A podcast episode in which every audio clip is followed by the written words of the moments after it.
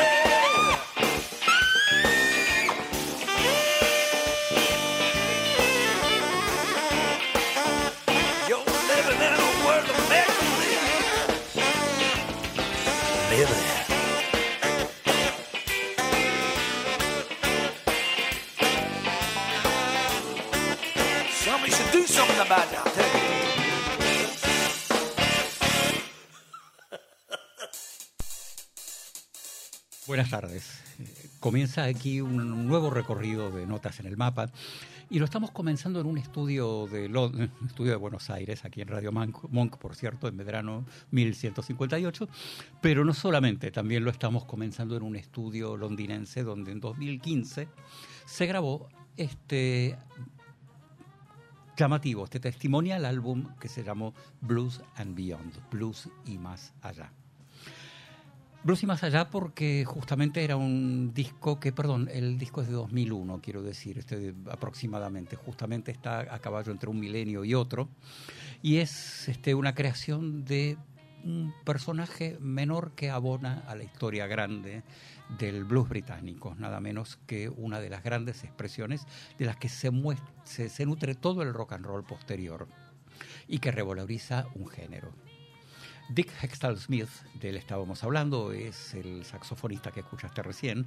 Era muy normal oírlo tocar a veces dos saxos al mismo tiempo, algo bastante complicado de lograr. Eh, formó parte de una banda llamada Colosseum con Chris Farlow a la voz y todos los nombres que te voy a mencionar, algunos viven y otros no, pero de todas maneras creo que tienen un lugar asegurado en el panteón del blues. En este disco, por ejemplo, se da el lujo de llamar a gente como Paul Jones, el cantante de Manfred Mann, el guitarrista Peter Green, el que inició en el blues a Papo cuando estuvo en Londres, al bajista Jack Bruce, que fue uno de los este, del super trío Cream, Rob, eh, McCulloch, no confundir con eh, Henry McCulloch, irlandés de Irlanda del Norte como él, que es quien cantaba, por cierto, el guitarrista Mick Taylor de los Rolling Stones, John Mayo, son todos próceres en los que estoy nombrando, y el baterista John Heisman. Ese supergrupo que se alterna durante todo el álbum tiene mucho que ver con algo que pasaba. En realidad, esto es casi un túnel del tiempo. Si bien el disco está grabado en 2001, tiene mucho que ver con lo que se hacía cuando esta gente comenzó a tocar o cuando empezó a traicionar el jazz tradicional para pasarse al blues. El tema que escuchamos es anecdótico, eh, en realidad es un hit de 1974 de la cantante australiana Helen Reddy que se llamaba Angie Baby. En el original la letra bordeaba las novelas de terror y el- la conversión a blues hecha por Hextall Smith y amigos es justamente la que le da el clima inquietante y misterioso. Y también habla de algo. Habla de un género que a principios del siglo XX tenía una geografía limitada, una etnia limitada, una difusión limitada y por supuesto una sonoridad limitada por las, valga la redundancia, limitaciones acústicas. Ese género menor, si se quiere, con el tiempo fue viajando corriente abajo y se convirtió en un fenómeno universal. Algo que pudo atraer a gente como, como los que te nombré, o como Hextall Smith, por ejemplo, que eh, hablando de lo que fue el origen del blues, ciertamente no es negro, no desciende de esclavos, de esclavos, no fue peón rural, él ni ninguno de su familia, simplemente fue un músico inglés de jazz, amante del blues, que como muchos otros había empezado esta aventura 40 años antes.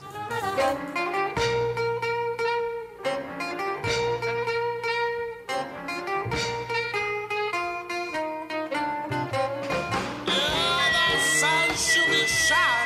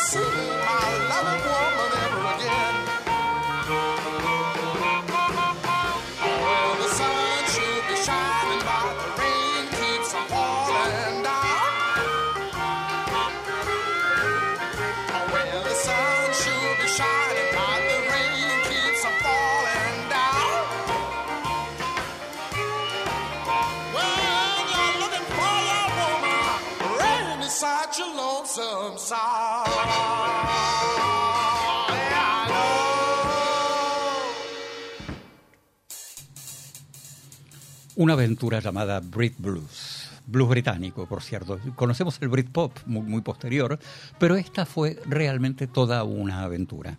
La estamos presentando en Notas en el Mapa, un programa que hoy está totalmente dedicado a un género musical que hasta ahora solamente habíamos bordeado sin adentrarnos. Hoy sí, hoy es un, día, eh, es un programa totalmente dedicado a esto, pergeñado o conspirado desde las sombras por generación por tres, o sea, por nosotros. Hoy quien te habla al micrófono es Enrique Bocconi, único presente. No obstante, somos este, un grupo de gente, agentes de viaje, aficionados, este, por supuesto, a la comunicación y, este, y a la música. Y esta es nuestra propuesta, recorrer imaginariamente el mundo con cualquier tipo de licencia en cuanto al tiempo, no hay orden cronológico, para explorar aquella música que de alguna manera tuvo que ver con nosotros y que tendrá que ver con nosotros. Porque lo que estabas escuchando, por cierto, es un estándar, pero ya nos vamos a meter en eso. Somos Enrique Bocconi, Quique, quien te habla, y aquí por el estudio suelen venir este, Carla, Luli, Lourdes, este, Julieta, Pablo y desde las sombras y desde las distancias una, una, de las este, conspiradoras del proyecto llamada Sofi. Em, con el tiempo estuvimos desarrollando esto y de a poco se iban acumulando material de blues. ¿Qué mejor entonces que ir a buscar un disco que es histórico, que es testimonial, que se llamó Rhythm and Blues from the Marquee. Rhythm and Blues, que también es otra de las formas en las que se le conoce, este, ya hablaremos de esto, en el Marquis. El Marquis de Londres fue uno de los este, templos, uno de los santuarios, y todavía lo es, de la música, por la nómina impresionante de artistas que desfilaron por ahí. Claro que en aquel tiempo, cuando esta aventura comienza, era un club de jazz y solamente sonaba jazz.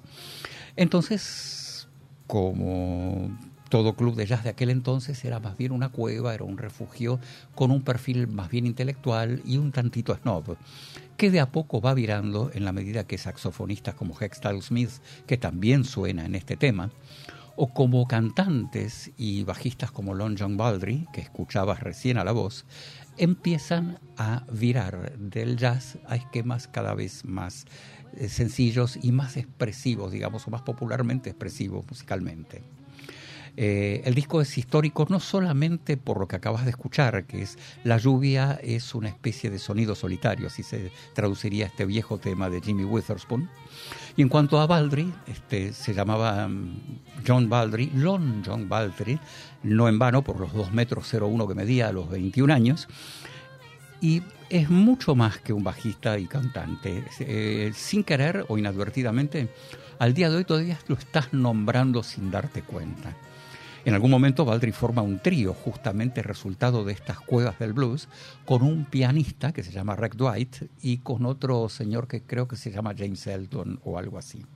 En algún momento el pianista toma una carrera solista y entonces dice voy a tomar el nombre de mis dos mentores, el apellido de Elton y el nombre de Long John Baldry. Así se compone Elton John y por eso estás nombrando inadvertidamente muchas veces a este magnífico cantante. Quizás más de una vez por día o al menos una vez por semana, no tiene importancia.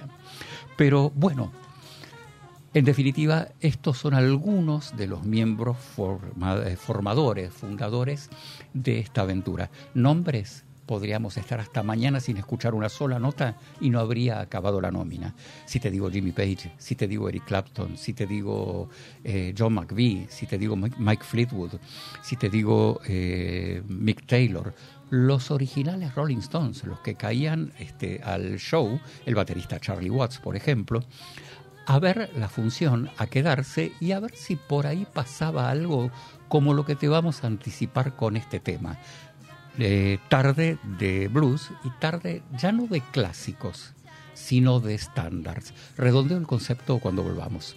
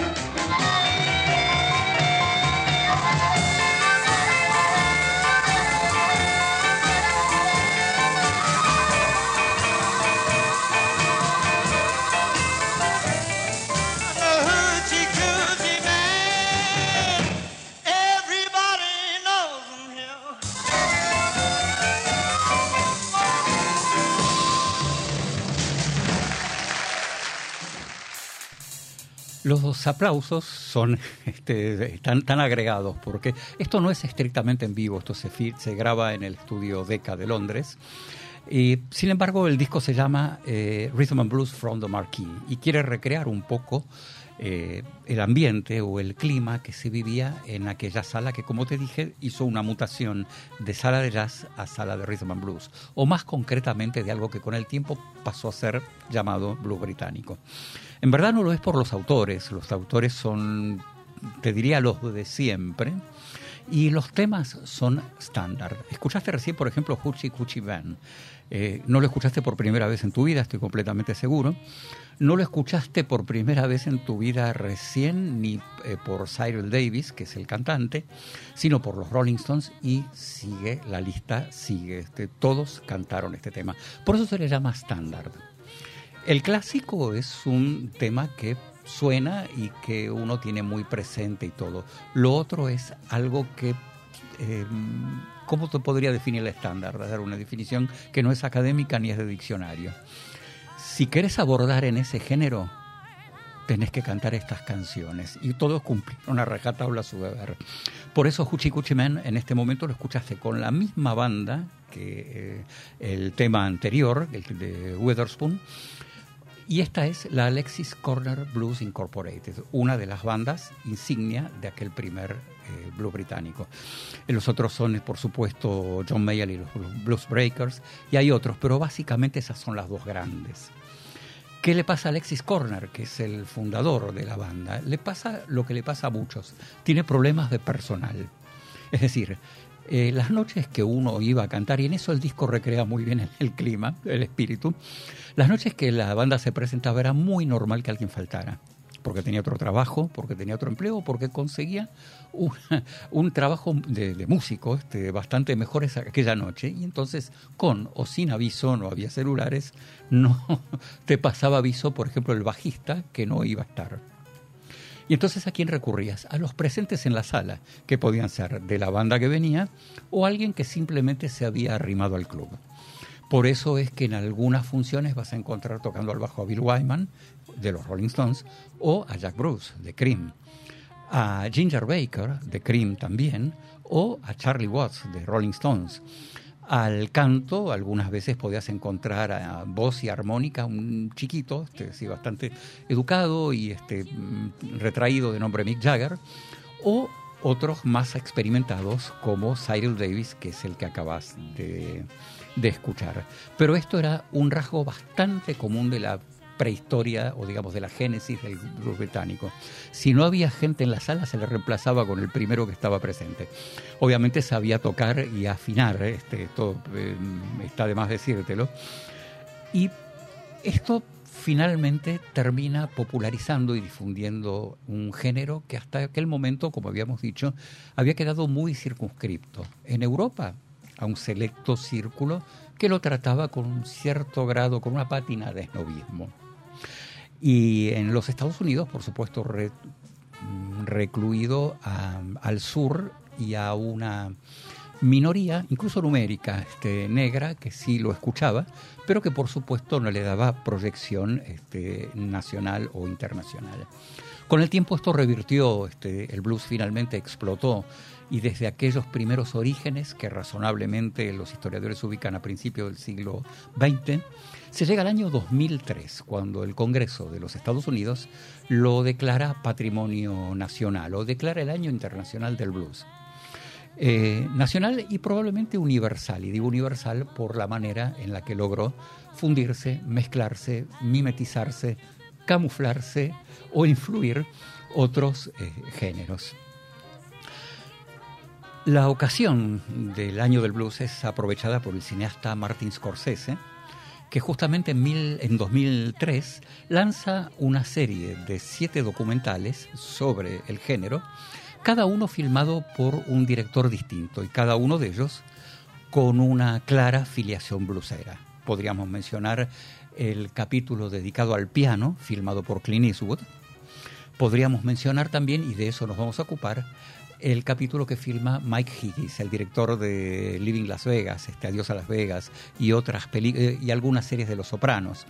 Bien, Higgins en su tiempo fue uno de los animadores de la escena del Marquis. Eh, junto con Brian Ferry, cantante de Roxy Music. O sea, antes de entrar a la cámara ya había incursionado en el blues. Y tiene la idea de hacer un capítulo que se llama justamente Red, White and Blues, jugando las palabras con los colores de la bandera británica por un lado y por el otro con el nombre de un género musical. En la película lo que él intenta demostrar o establecer es la clara conexión, el nexo evidente que hay entre aquellos primeros este, fundadores del blues este, ya sea al sur de los Estados Unidos, en el delta de Mississippi, como en Chicago, que son las expresiones más electrificadas, y una porción de juventud de clase obrera de Gran Bretaña que encuentra de alguna manera en el blues un canal expresivo de primera línea. Nombres sobran, por supuesto, estamos una vez más. Y lo que hace el documental muy inteligente en algún momento se mete en los estudios Abbey Road de Londres, donde convoca algunas de esas figuras. Algunas son recontra conocidas, es decir, están totalmente identificadas con el ADN del blues, como por ejemplo Van Morrison, el irlandés, o como por ejemplo el reciente fallecido Jeff Beck, un auténtico héroe, de la guitarra y probablemente, no entremos en polémica, probablemente el más grande en este género. Pero no están solamente ellos en la filmación, también hay otras caras que uno no asocia mucho con, este, con el blues, sino con un repertorio más pop o por ahí los ven mucho más pegados a Las Vegas, como la escocesa Lulu, por ejemplo, o como un cantante galés de nombre Tom Jones que nos va a visitar dentro de poco. Uno no piensa en Jones como cantante de blues, lo piensa para Sex Bomb o para canciones así. Y sin embargo, sin embargo, eh, creció en su Gales natal tan pegado a la radio o tan tratando de buscar sonidos que eran tan similares a los que había escuchado Jeff Beck. Por eso la empatía durante el film es inmediata y por eso inteligentemente Higgins los pone a los dos juntos a cantar, ¿qué cosa? Otro estándar, porque acá se trata de estándares, como habíamos dicho. El tema es de 1942, se llama Going Down Slow Tuvo infinidad de versiones este también, aunque por ahí las más conocidas son las de B.B. King y la de Howling Wolf. Estoy nombrando gente, estoy nombrando eh, próceres o patriarcas del blues y sobre todo de la electrificación de la guitarra. Eh, la versión que vamos a escuchar se basa precisamente en ese fragmento. Y por supuesto, no, no tengo nada que advertir, porque Jeff Beck, para costumbre de todos, no va a sorprender, va a asombrar. La sorpresa viene por otro lado. Viene por el lado de un Tom Jones que recita y canta como si fuera un anciano que se hubiera creado, criado a orillas del delta del Mississippi.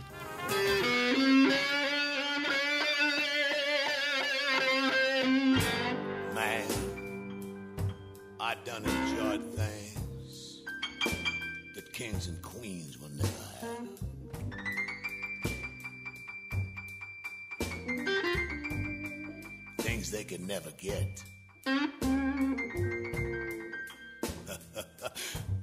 Don't even know about.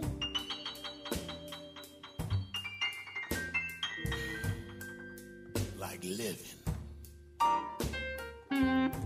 Good living. I've had my fun. If I never get well no more.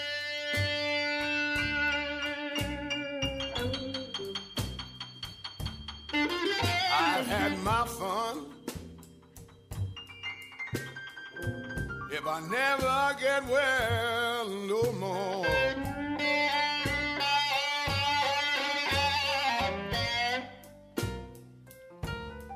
You know my health is failing. And I'm going down slow.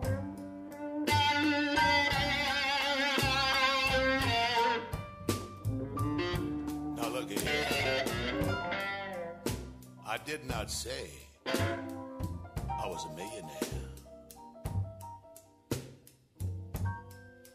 I said I'd spent more money than a millionaire. And if I'd have kept all the money that I'd already spent, I'd have been a millionaire long, long time ago.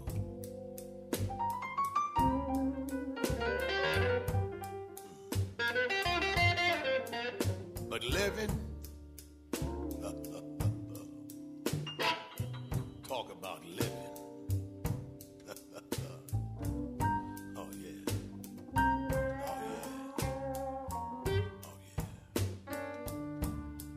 I've had my fun. If I never get well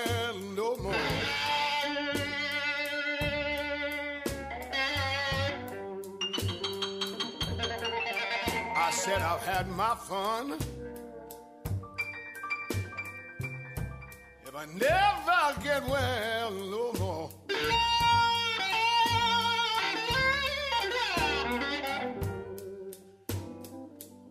Don't you know that my, my health is failing? And I'm going down slow.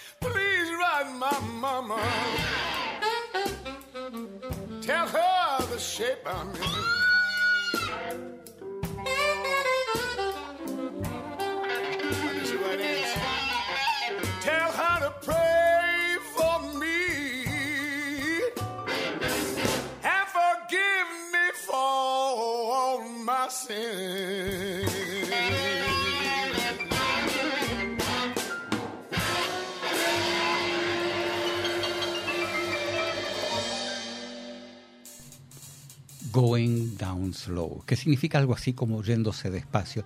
Y es, es efectivamente lo que relata la letra, es una persona que se está yendo despacio. Despacio y con algunas cuentas no del todo resueltas, porque sobre el final lo dice, escríbanle a mi madre, díganle cómo me encontraron. Y en algún momento también sobre el final pide perdón por sus pecados.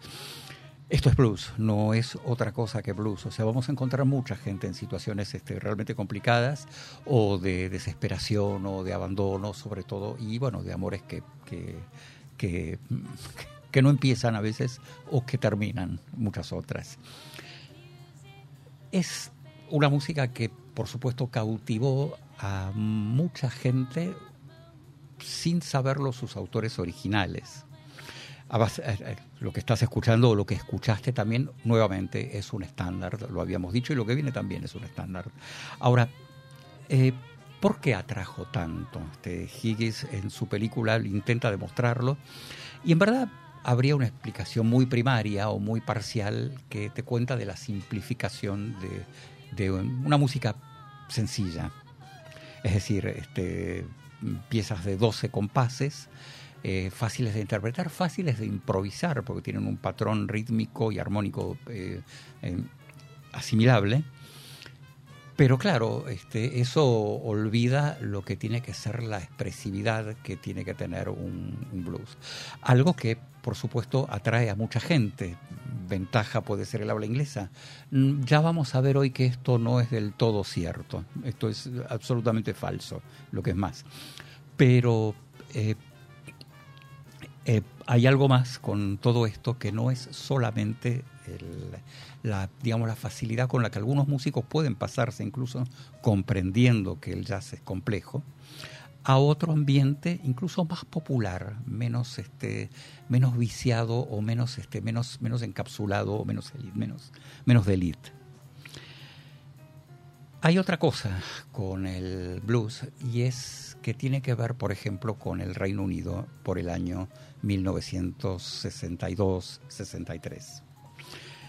El país que había ganado, o uno de los grandes ganadores de la Segunda Guerra Mundial, si se quiere, no la estaba pasando bien. Esto no es algo muy recordado hoy día. Sin embargo, fueron tiempos de una enorme crisis económica que llevó a millones de personas a emigrar a otros países y a otros millones a bueno a aceptar la vida como venía dentro de su propio lugar, muchas veces con esperanzas limitadas o con expectativas bastante limitadas. Era justamente lo que ocurría en las casas de clase obrera. Y al respecto, basta ver aún hoy día entrevistas hechas, por ejemplo, a cantantes como Van Morrison de Them o como Eric Burdon de Animals, diciendo que, bueno, hablando de esta desventaja, ¿no? Mirar a mi alrededor era escuchar un blues. Nada nos retrataba mejor que esas letras. Eso podía ser tan cierto en Belfast, Irlanda del Norte, como en Newcastle, ciudades portuarias, donde por otra parte el blues llegaba cómodamente a través de las tripulaciones negras de los barcos mercantes que traían su música y traían sus discos. Esto prendió de alguna manera, prendió, digamos, en la población, o al menos una porción de población, que empezó a dedicarse precisamente a, tratar de recorrer este material. Eric Bardon, cantante, cantante de voz bastante potente, eh, de pronto entra en contacto allá en Newcastle on Tyne con quién, con este, con un organista de nombre Alan Price, con Hilton Valentine, que es este mm, guitarrista, al bajo está Chas Chandler, que después tendría una carrera brillante como empresario. Sería nada menos que el descubridor y el factotum de Jimi Hendrix. Y eh, me olvido de, creo que John Steele, no recuerdo bien el nombre, sí, John Steele, en la batería, tuve que leer.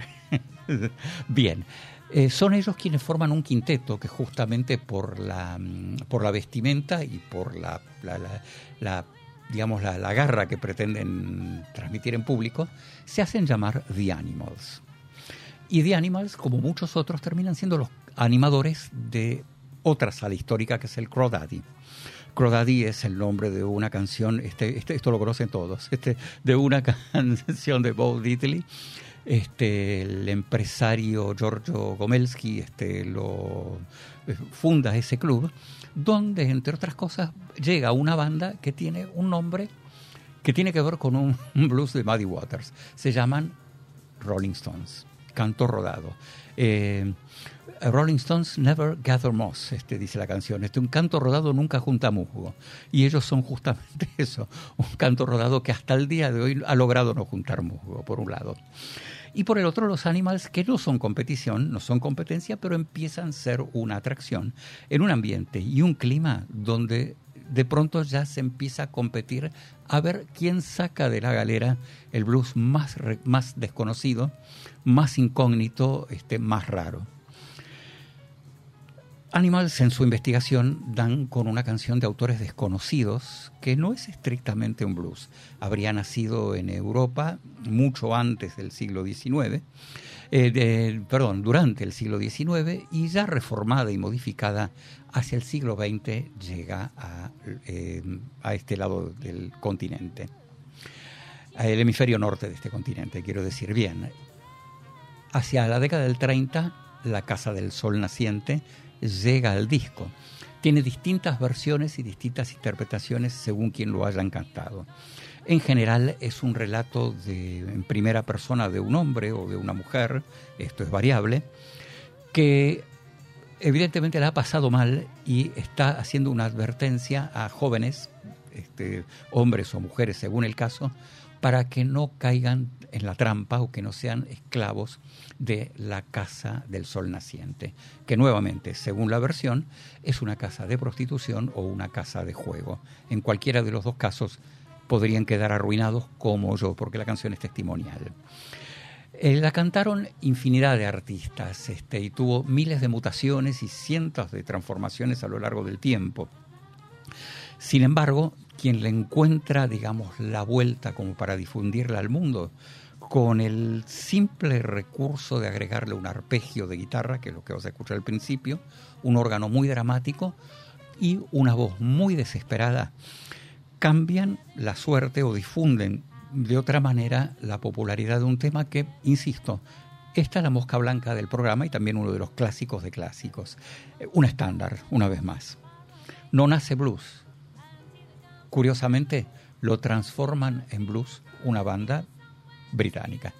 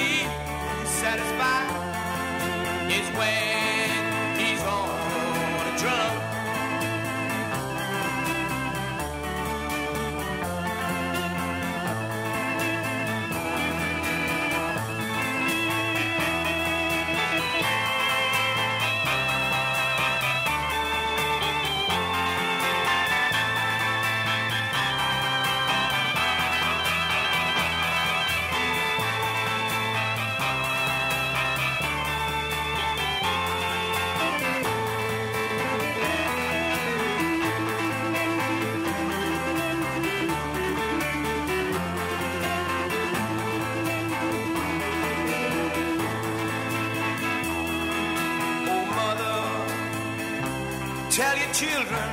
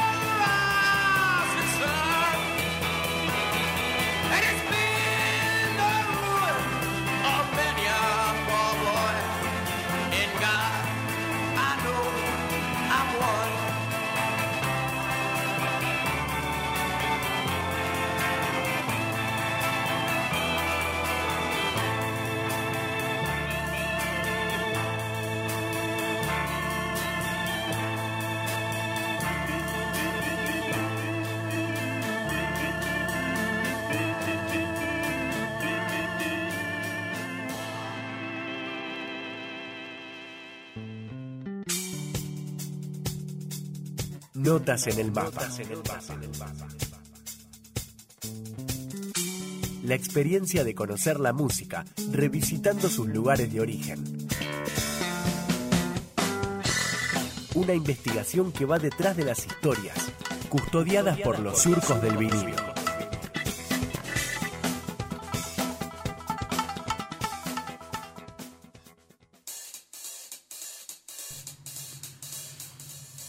Un tema más de blues revisitado o como queramos llamarle, todavía no pudimos ponerle un título, cosa que nos gusta hacer a nuestros capítulos. Escuchabas La Casa del Sol Naciente, canción que escuchaste seguramente por Animals y por muchísimos, que digo, muchísimos otros más artistas. En Argentina particularmente en su momento fue muy recordada la versión de Sandro, Sandreros de Fuegos, excelente en lo musical, en la letra, bueno, me reservo la opinión, este, eh, también muy impresionante la que grabó en Francia, también conocida aquí en Argentina, Johnny Halliday, o, Halliday, como le gustaba decir él, pero también nuevamente con, la, con mucha mano metida en la música, pero evidentemente la voz de Halliday eh, era la ideal para un tema así. Tema que sorprendentemente fue un éxito incluso radiofónico, a pesar de los 4 minutos 20 que duraba. Duración poco recomendable, por cierto. Esto se grabó en apenas 15 minutos de sesión, porque se hizo todo de golpe, todo de un tirón, con el presupuesto que había, que se ve que no era muy grande. Pero si la banda quería grabarlo, el productor Mickey Moss no estaba demasiado de acuerdo con hacerlo. Dice, no, no, esto no, no estaba de acuerdo con lanzar el tema. No obstante, este, salió, aunque hay que reconocer que este, salió con algo que era muy común en las emisoras de aquel entonces. Eh, groseramente mutilado, es decir, de los 4 minutos 20 se pasó 2 minutos 58 en algunos lados, en otros, sobre todo en las radios clandestinas o las famosas radios piratas que estaban por fuera de la costa, eh, el tema ya tuvo la duración original y es finalmente con la que trascendió y con la que se conoce hoy. Y viéndolo bien, mm, aunque no son digamos, piezas fundamentales, como lo que sí ibas a escuchar, este, perdería mucha de la gracia o perdería mucho del encanto. Gracia, gracia no tiene la letra, la letra es tristísima, nuevamente un blues, pero digo, perdería mucha de la gracia este, o del encanto si hubieran mutilado las partes instrumentales. Em, la Casa del Sol Naciente, este, por supuesto, podría ser un, estándar, lo es, pero dijimos que no es 100% blues, es mucho más híbrido, sobre todo por una cuestión que es muy importante para los puristas del género. Eh, no tiene autores conocidos, como es un tema tradicional, los autores no se conocen y de hecho siempre fue firmada como tradicional. Eh, eh, con Animals hay un problema, no tanto con los derechos este, del tema en sí, la, autoría, sino de los arreglos. Como no había lugar para que entraran todos, se puso el nombre del organista Alan Price, que esto terminó en una disputa de esas que tanto nos gusta revisar a veces con Juli cuando hacemos nuestros capítulos. Al margen de todo eso, te decía, no tiene nombres conocidos. En un género donde los apellidos son pesos pesados, y son eh, tremendamente importantes. Entonces, ¿qué pasaba? Que cuando esos géneros, cuando esos nombres son tan potentes como Robert Johnson, Howling Wolf, Muddy Waters, Willie Dixon, todos nativos de Mississippi, este, estamos en un serio problema porque mm, el tema no lo tiene y sí lo tiene el que viene a continuación, porque esto lleva la firma de B.B. King y una interpretación monumental de uno de los más grandes guitarristas grandes, quizá de todos los tiempos.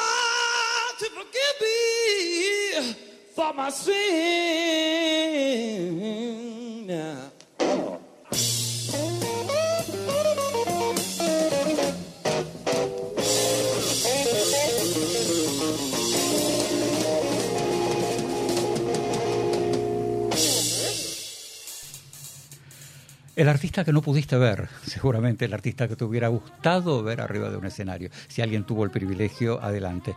Muchos de nosotros lo esperamos en 2003 en Buenos Aires este, y no, no pudo venir, por una sencilla razón. Por, por un problema que Johnny Winter arrastró durante toda su vida y es algo con lo que él bromeaba siempre.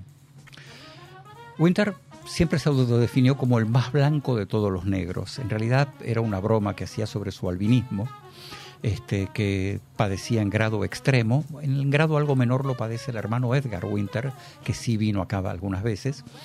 Pero eh, Johnny tenía ese inconveniente que muchas veces resultó, redundó en problemas este, para presentarse, sobre todo por el, por el alto impacto de la iluminación del escenario. No obstante, cuando lo estamos escuchando ahora, esto es de 1970, eh, un momento en el que B.B. King ya está totalmente consolidado en el mundo. Ya no es un bluesman del sur, ya es una figura internacional.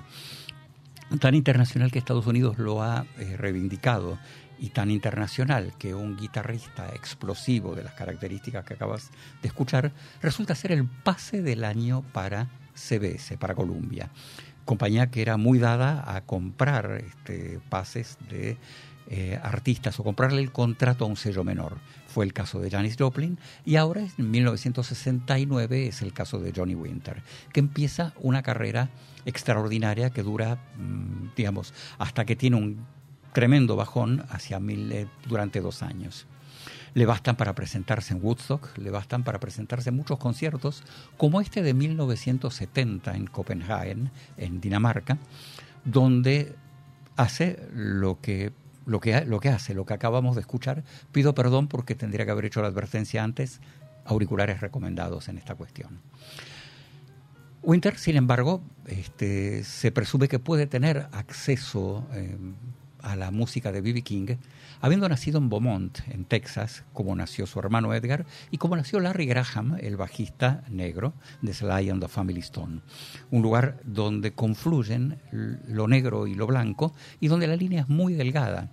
Por eso es que de chico se le ve yendo a la, a la misa de los domingos, la misa de los negros, la misa de los vecinos, porque simplemente le gustaba la música y empieza su música y empieza a incorporarla de la manera que finalmente madura hacia la época que lo estás escuchando. Pero esto es importante, no es el único, es decir, es normal o es casi predecible que una persona de esa frontera de Texas, de donde también pertenece Buddy Holly, que es el lugar, Beaumont, donde Janis Joplin se va a tratar de problemas, donde justamente un psiquiatra intenta separar la desgracia de la gloria de una cantante de blues. Y a Janis le funcionó durante un tiempo. Después se hundiría en las desgracias que hemos comentado aquí alguna vez con Lourdes. Digo desgracias porque el blues es muy propenso a contar estas cosas. No, por cierto, recién Johnny Winter terminaba su tema diciendo que pidiendo perdón por sus pecados, igual que Tom Jones. Pero no solamente a eso, sino que también es un material que atrajo siempre mucho por su fuerte carga de dobles sentidos de sexualidad. Soy eh, el abejorro, soy la abeja rey que anda rondando por tu, tu, panal. Si quieren, entramos en explicaciones, no sé. Willie Dixon, soy el hombre que va por la puerta trasera. Hay chicos, a esta hora no podría explicar muy bien. Pero, pero bueno, y hay muchas otras donde por algo, eh, el, blues atrae también por ese juego permanente entre, entre lo real y lo posible, entre lo imaginario y lo fantástico, entre la vida y la muerte, y bueno, todo lo que sean pulsiones de vida, por supuesto. Y atrae no solamente a personas dentro del ámbito de Estados Unidos, o mejor dicho, pueden estar dentro de Estados Unidos, pero alguien más reproduce a B.B. King, alguien más reproduce a ese artista tan querido en Argentina, porque la visitó muchas veces, porque tenía muchos músicos amigos argentinos, no solamente Papo, y porque, por supuesto, era un personaje absolutamente querible y era este, será eternamente recordado por su guitarra Gibson de la serie 300, creo que de 320 a 345, no recuerdo cuáles eran, de media caja, que tenía el nombre de una mujer, Lucille. La leyenda cuenta que King se lo puso alguna vez porque vio dos hombres pelearse de tal manera por una mujer que dijo, bueno, yo por esta no me voy a pelear. Y le pone el nombre de Lucille diciendo, acá hay alguien que no debe distraerme en mi vida cotidiana cierto o no, el blues está lleno de mitos, este, King hacia 1969 graba un éxito de proporciones mundiales. Lo canta a veces él, a veces lo canta su inseparable amigo Bobby Bland y llega a oídos tal vez bastante inesperados. Hoy dijimos Tom Jones. Ahora vamos a escuchar también el oído de un artista puertorriqueño que se ha hecho famoso cantando en español boleros, este, con una sanguineidad este, realmente eh, impresionante. Y no obstante, vamos a escuchar el otro lado de José Feliciano. Así toca la guitarra y así canta, mitad English, mitad Spanish, a B.B. King.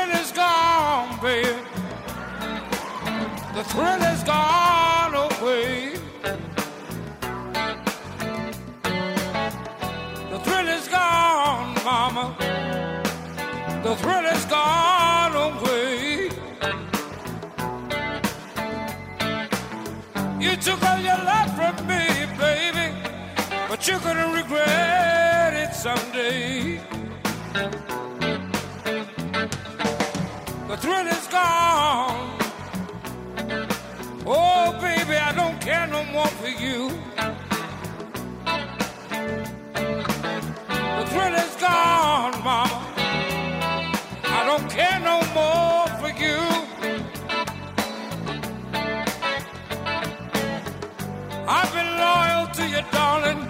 After all this time, baby, I find out that you're untrue. Ay, mira, yo te digo una cosa, nuestro amor se terminó. Yo te digo una cosa, mami, nuestro amor se terminó. porque ese amor que te tenía, mira, oh, se acabó entre los dos.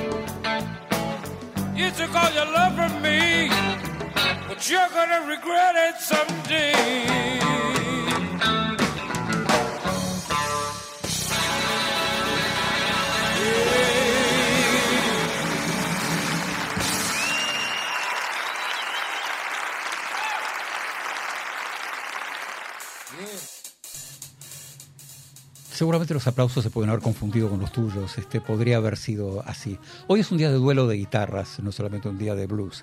El blues dicen que es apocado, que va un poco para abajo. Podría ser, si lo admito, pero debíamos este pequeño, por lo menos esta pequeña incursión en el género. Un homenaje es demasiado decir, una investigación es demasiado decir, su influencia es muy amplia y su presencia es muy amplia. Sin embargo, para esta segunda parte del programa estamos este, siguiendo el blues, pero estamos abandonando lentamente, gracias a José Feliciano como primera figura, el inglés como idioma de expresión. Lo que sigue de acá en más tiene poco que ver con esa lengua, porque como les dije, blues y hubo en todos lados. Habíamos mencionado también hace, al comienzo como en las Islas Británicas había sido muy fuerte la influencia de este, marinos negros y también tendría que sumar lo de las tropas no estadounidenses, estadounidenses estacionadas durante la Segunda Guerra Mundial, que también influyeron en la, en la creación de esta música. Esto fue particularmente notorio en una ciudad italiana que es Nápoles. En Nápoles se estanciaron las, de- de, digamos, en la región de Campania, o sea, Nápoles, este Montecassino, es donde se instalaron o se estanciaron durante mucho tiempo sin poder cruzar una línea mm, divisoria militar impuesta por Alemania. eh, las tropas norteamericanas que habían desembarcado en Sicilia, angloamericanas en realidad, con algunos componentes indios y canadienses. Este es un programa de música, no de historia, pero repito, eh, mucha de la tropa norteamericana, estadounidense, sobre todo negra, fue quedándose en Nápoles. Quedándose, o, o bueno, hasta teniendo familias. De ahí que en Nápoles hay población negra. Y de ahí que en un lugar donde el cruce de culturas es bastante grande desde siempre, hayan podido influir muchísimo en los gustos y en las preferencias de esa región en particular, que tiene una propensión muy notable a hacer, cantar y tocar, por ejemplo, funk y blues.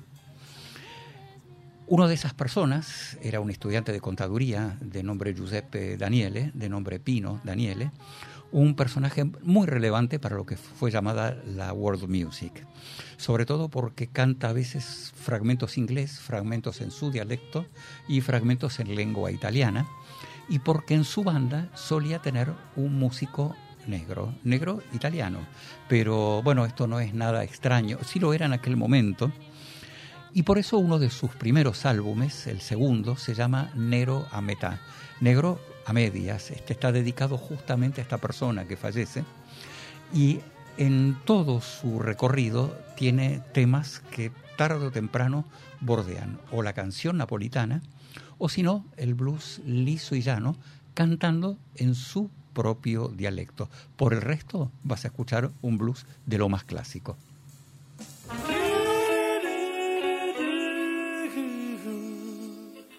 Escucha, non escucha,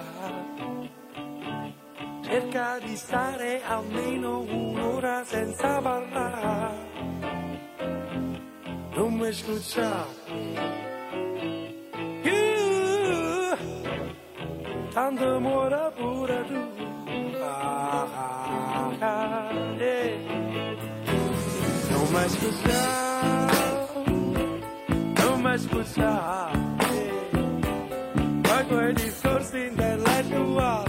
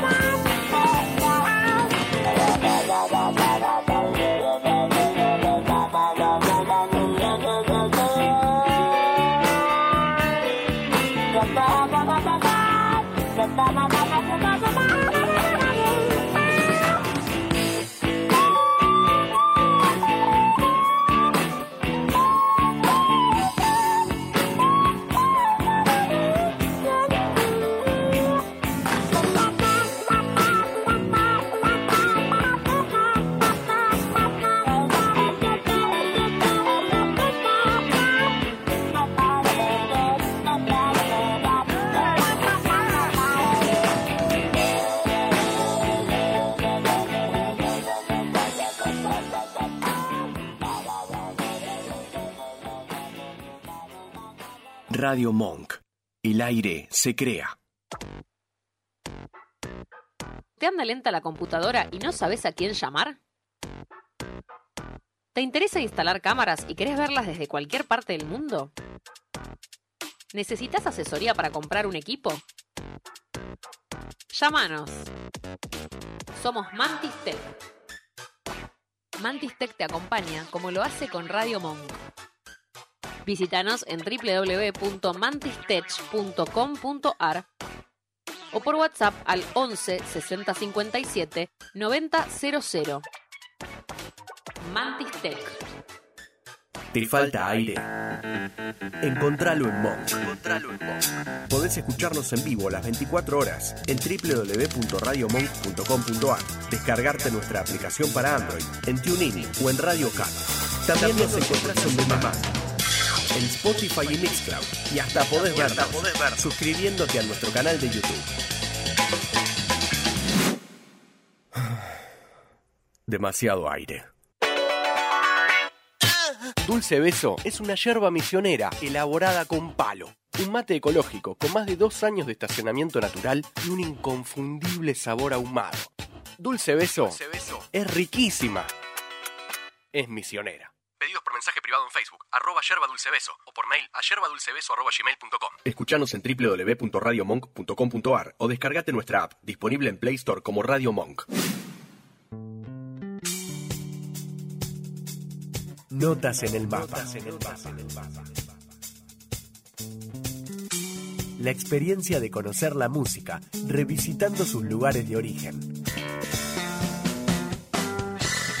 Una investigación que va detrás de las historias, custodiadas por los surcos del vinilo.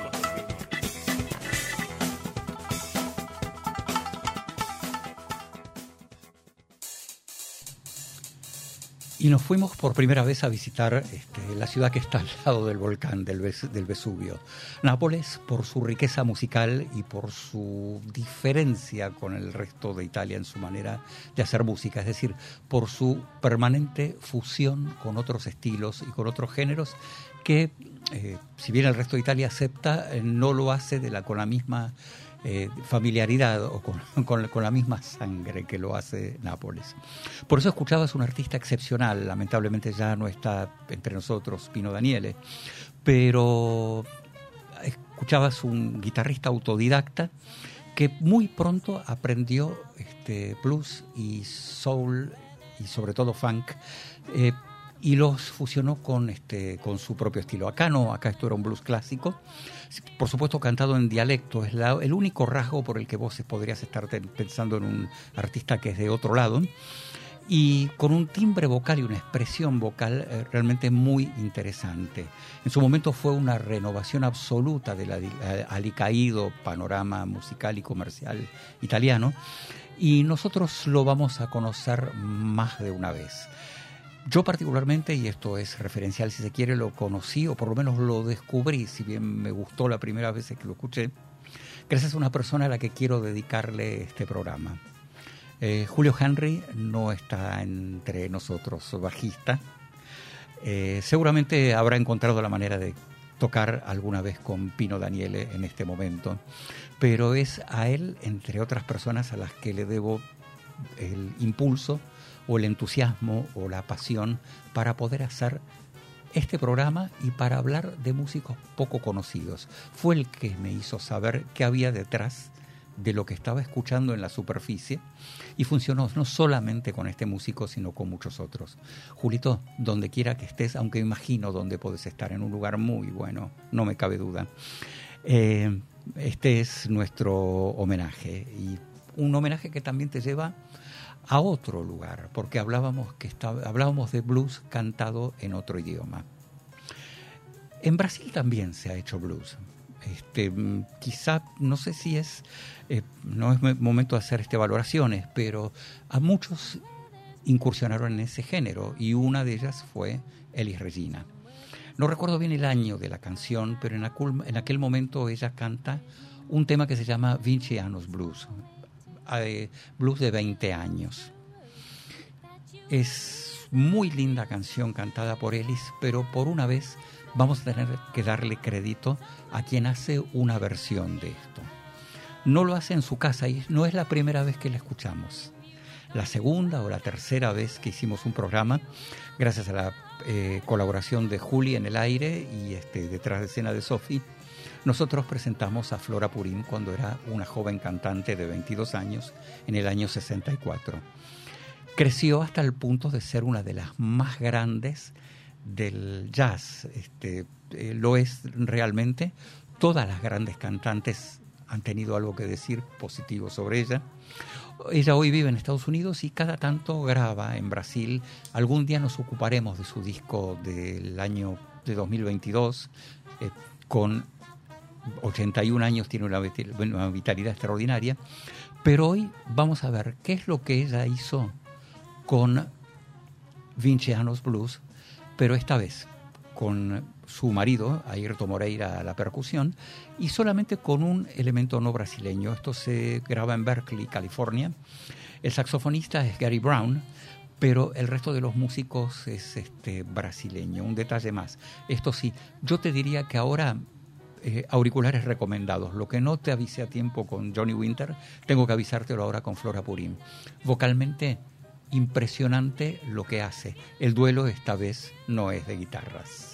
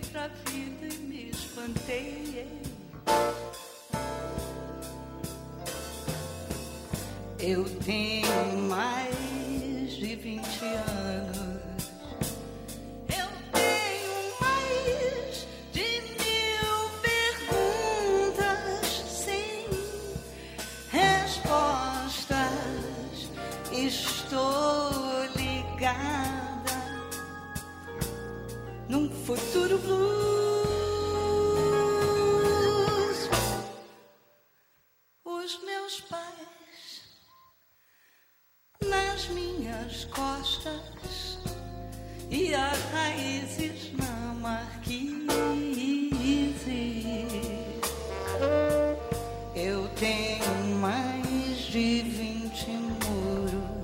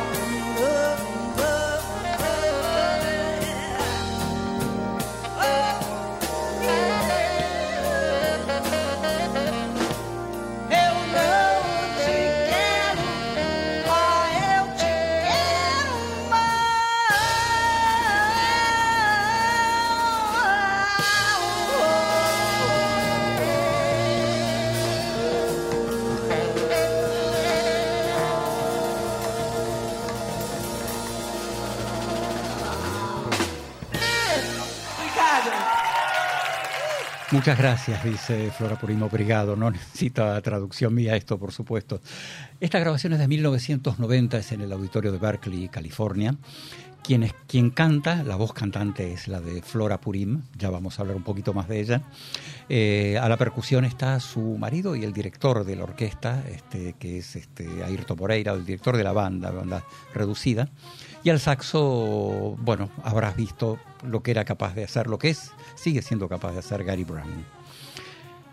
La canción es original de Elis Regina, este, fallecida en 1982, y que seguramente debe agradecer cada vez que alguien reproduce este tema en la voz de Flora, porque es eh, absolutamente delicioso lo que, lo que hace.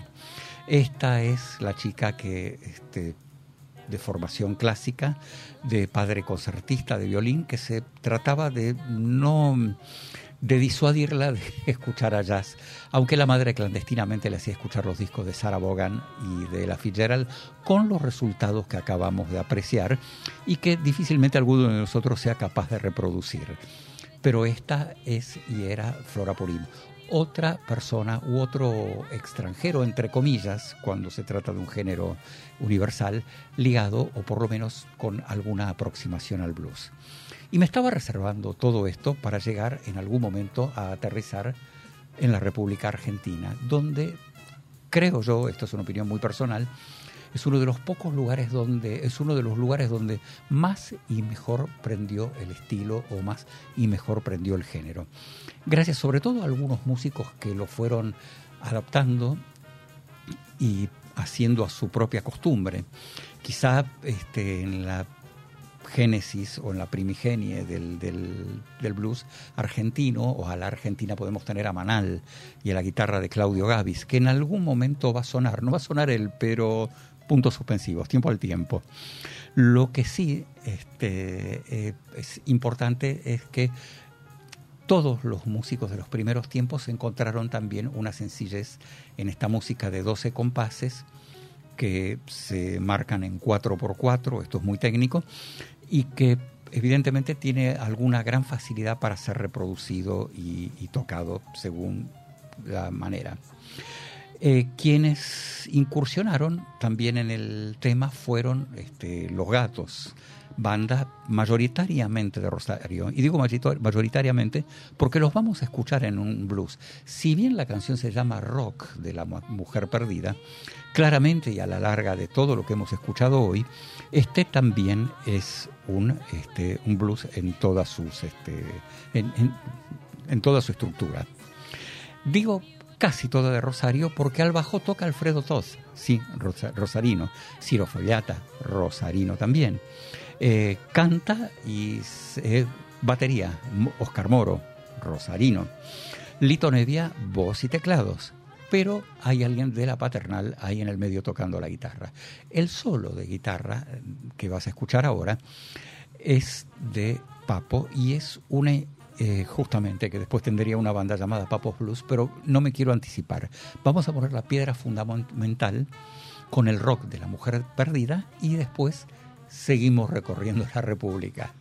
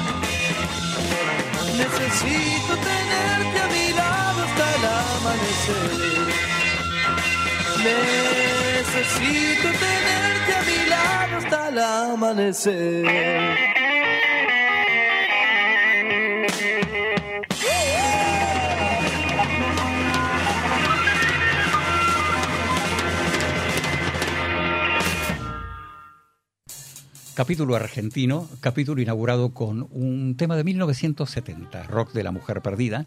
Los gatos, canta Lita Nevia y a la guitarra está Papo Napolitano. ¿Por qué está Papo? Porque el guitarrista de la banda, Kai Galifi, también rosarino, se había casado, se había ido a Brasil, donde creo que vivió un tiempo, y la banda se había quedado sin un músico. Sin embargo, alguien le había avisado a Lito que había un muy buen guitarrista que se podía incorporar a la banda, pero tenía un problema, toca muy bien pero no tiene una guitarra, es más, la que tiene es muy mala. Con lo cual deciden comprarle una. En algún momento creo que Alfredo Todd este, le presta una guitarra Gibson, no la de B.B. King, no la Lucille, pero le presta un modelo de guitarra Gibson para poder tocar este solo de rock de la mujer perdida.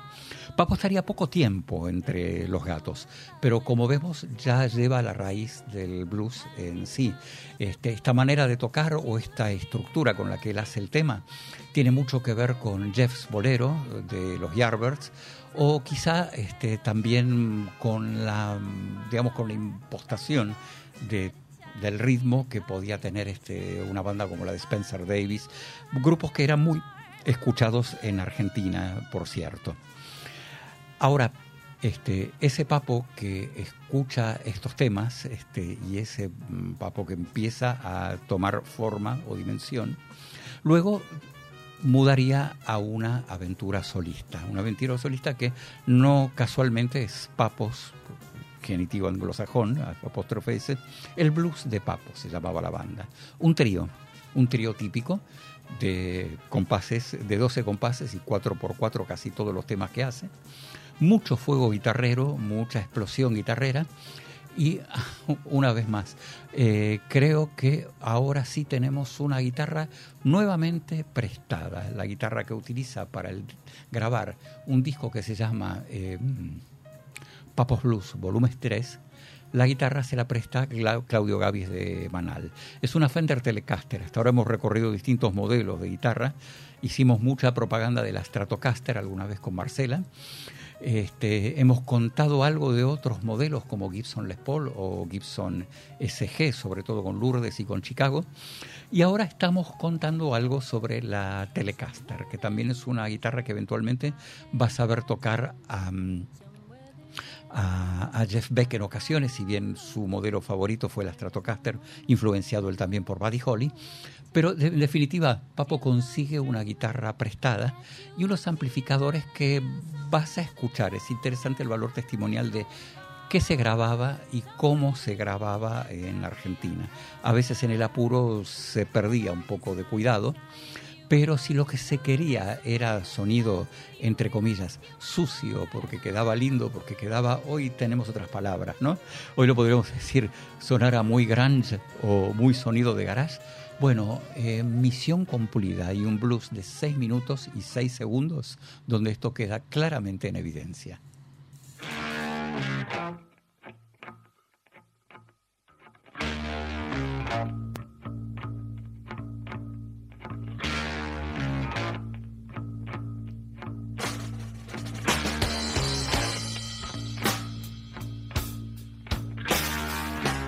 Siempre es lo mismo, nena. Madre y tu padre están convencidos de que vago soy.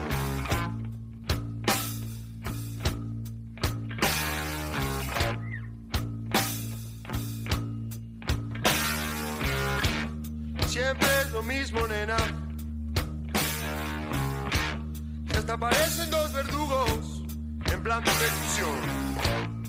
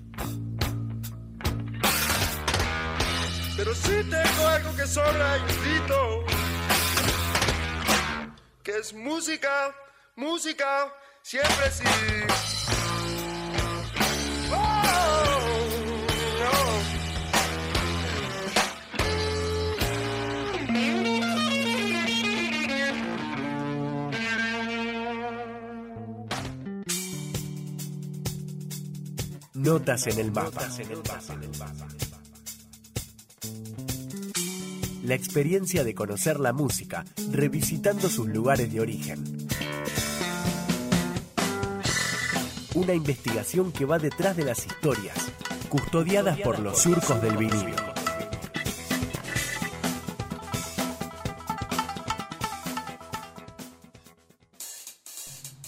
Muchas gracias por la cortina, ¿eh? la cortina musical con la que acompañamos este, el te- eh, las entradas, los separadores, este, porque detrás de la voz de Juan y cuando vos escuchás a alguien que dice notas en el mapa, está el bajo de Yuna Cerita, una vieja amiga de la casa, este, de la banda Tokyo Groove Yoshi, este, que bueno, nos manda saludos desde Japón. No nos entendemos en japonés, quiero que sepas. Pero bueno, pero Yuna, aparte de eso, nos dio consentimiento para que podamos usar sus líneas de bajo para hacer este, la cortina, cosa que hemos hecho con gusto. Otra banda amiga, sí, por supuesto, se está presentando todos los martes la Fundación de Funk en el Bebop Club. Esto es este, porque los queremos y porque ya somos parte del show, casi te diría. Entonces, bueno, eh, quería recordarte que todos los martes de enero a las 22.45, un formidable octeto este, se presenta para hacer un repertorio muy variado que recorre funk y vaya si lo hace. Allí estaremos, por cierto, si lo queremos conocer, porque eso siempre va a haber alguien de nosotros por ahí dando vueltas. Y en cuanto al rock argentino, acabas de escuchar a un músico que generalmente se hacía prestar la guitarra, como en este caso, para, en este caso por, por Claudio Gavis. En el anterior, no recuerdo bien si por Alfredo Tot o alguien tuvo que comprarle una, pero Papo dejó una huella en esto que estamos haciendo, que es blues, este, digamos, del más tradicional, del más clásico, o por lo menos en una acepción de la palabra, esto es mucho más intenso y se puede ramificar en muchísimas vertientes. Pero decidimos estar en Argentina hoy para hacerlo y para completarlo y nos debíamos una visita a nuestro país. Alguien más hizo blues y este, acá hay una anécdota bastante interesante también. Eh, nosotros nos cuesta contar historia argentina de música o geografía porque está tan plagada de mitología que es muy difícil después salir a reconocer la veracidad de los hechos. Pero entre mitos y realidades, en algún momento Luis Alberto Spinetta publica el disco que es uno de los más venerados de la discografía y del rock argentino. Muchos lo recuerdan simplemente porque es una tapa verde de una forma un tanto extraña o porque mencionan a un escritor del que en realidad poco se ha leído, que se llamaba Antonin Artaud.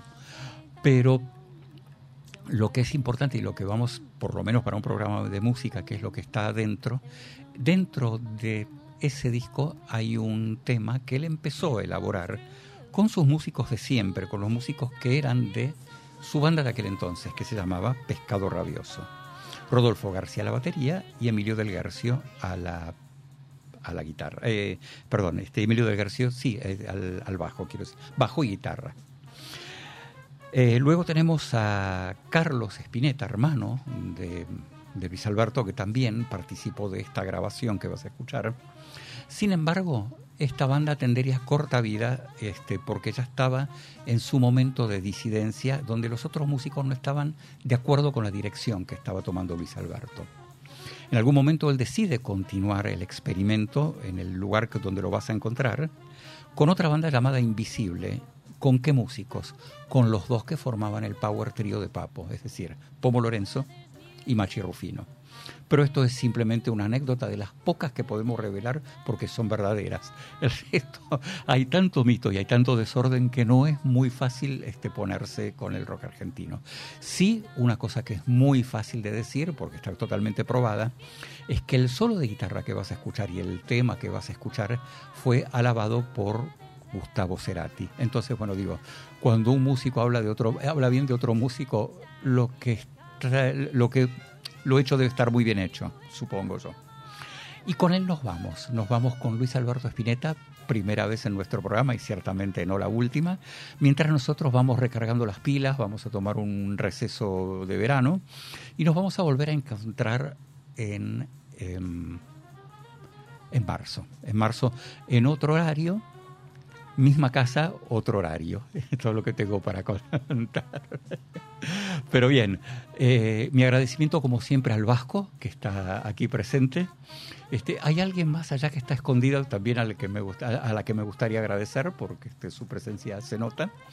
Este, y, y, bueno, en cuanto a nosotros, nos vamos, nos vamos con Cementerio Club, un tema, no sé, bueno, no, listo, no se puede adjetivar lo que vas a escuchar. Eh, nos vamos preparando para, para, para volver. Eh, nada, volvemos en marzo, vamos a tomar exámenes en marzo.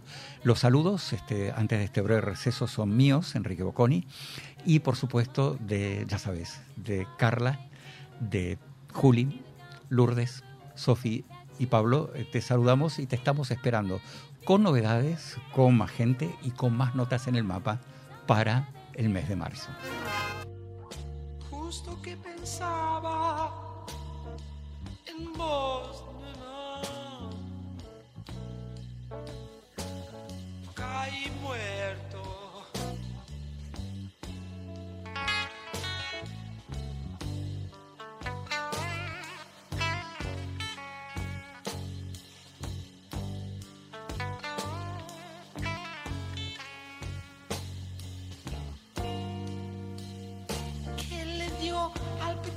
Dios del centro gris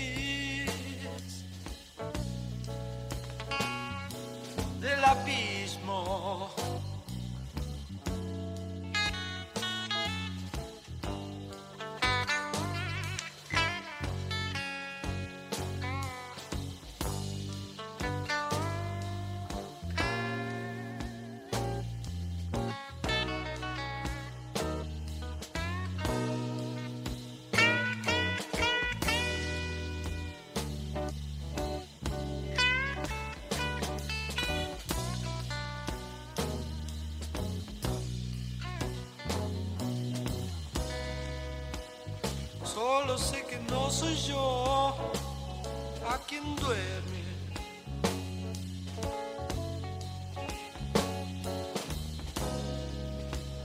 Solo sé que no soy yo a quien duerme.